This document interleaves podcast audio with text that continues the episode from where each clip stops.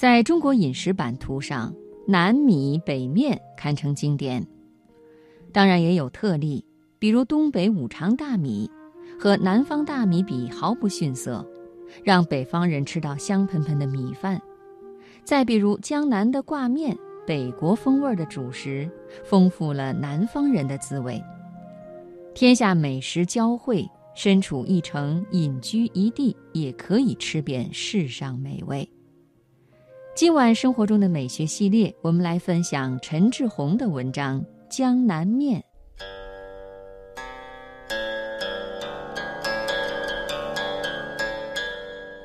一张琴，一轴画，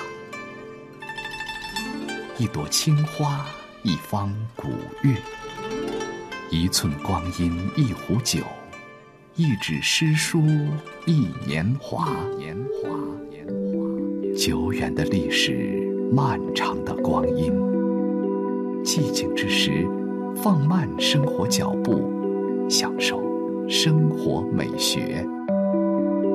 财经夜读倾情奉献生活中的美学，美学共享一段诗情画意的典雅人生人生。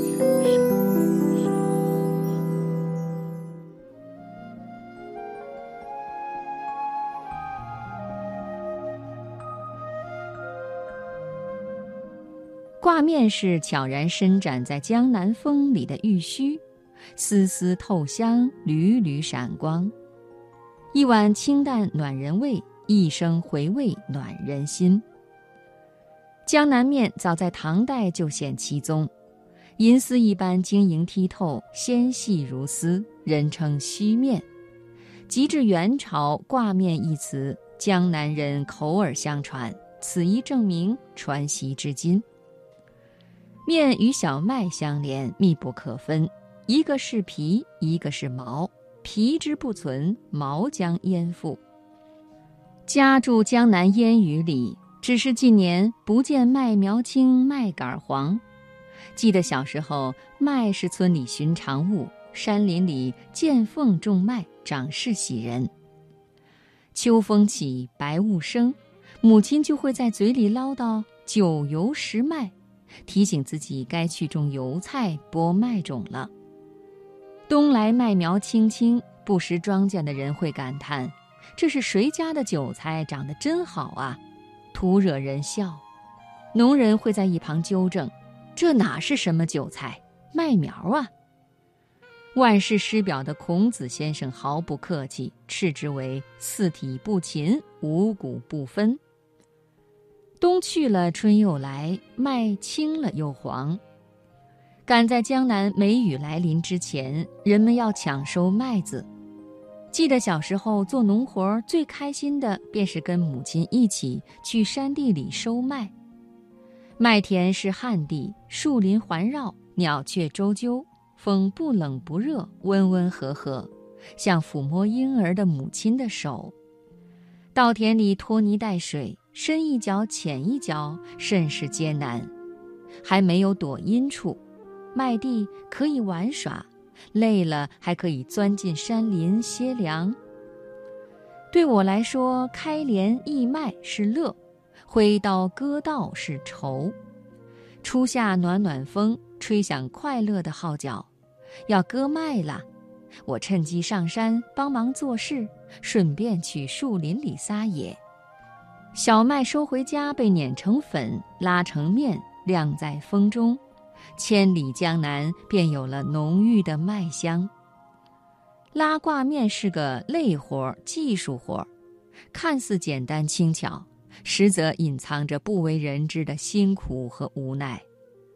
半夜三更起床，给面粉兑水、撒盐、揉面、发面，天麻麻亮，将发好的面捏成长条。然后裹在两根小竹棍上，一拉再拉，拉成细长的丝线，再将竹棍插在梁架上固定，一架插满，移出室外晾晒。若逢阴雨，劳神费力，苦累多时也无功，还浪费了面粉。做挂面的师傅和所有农人一样，靠天吃饭。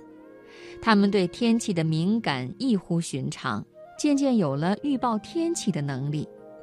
太阳不够辣，风不够有劲儿，他们宁愿不出工。挂面干燥不了，成品就大打折扣。有一次见面师傅在阴天晾面，不禁打听个中原委。师傅说。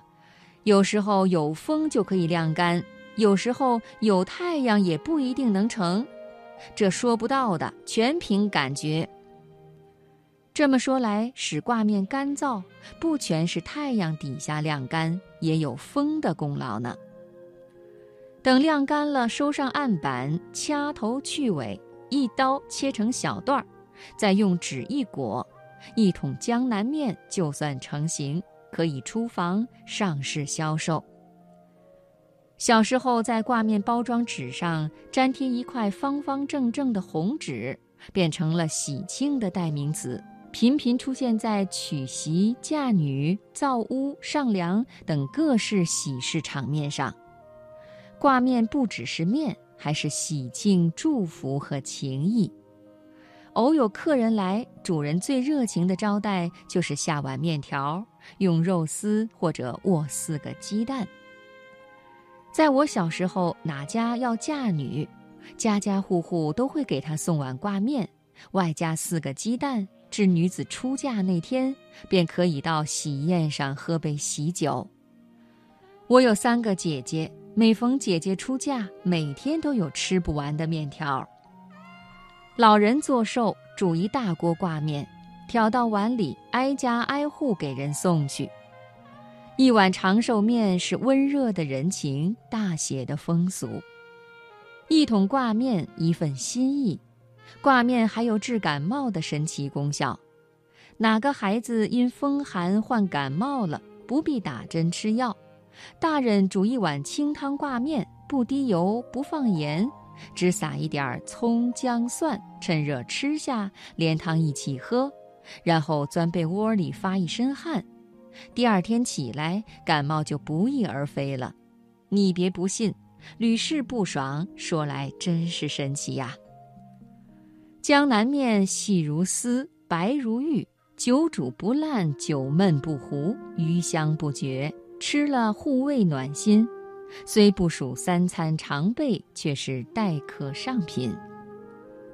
一晃江南不种麦已有多年，好在做挂面的师傅还在，买现成的面粉做，一代传一代，生生不息。江南挂面一直会在风中传唱新曲。江南不只有烟雨，更有一碗银丝挂面，无需加盐，只撒葱花儿。于是白里透绿，恰似莺啼千里，风情万种。一碗江南面，如意又顺心，一面之缘，一生依恋。有人专门为江南面撰写了一副对联：“三碗两碗，碗碗如意；千条万条，条条顺心。”不用说，你也应该猜出了横批了。江南面好。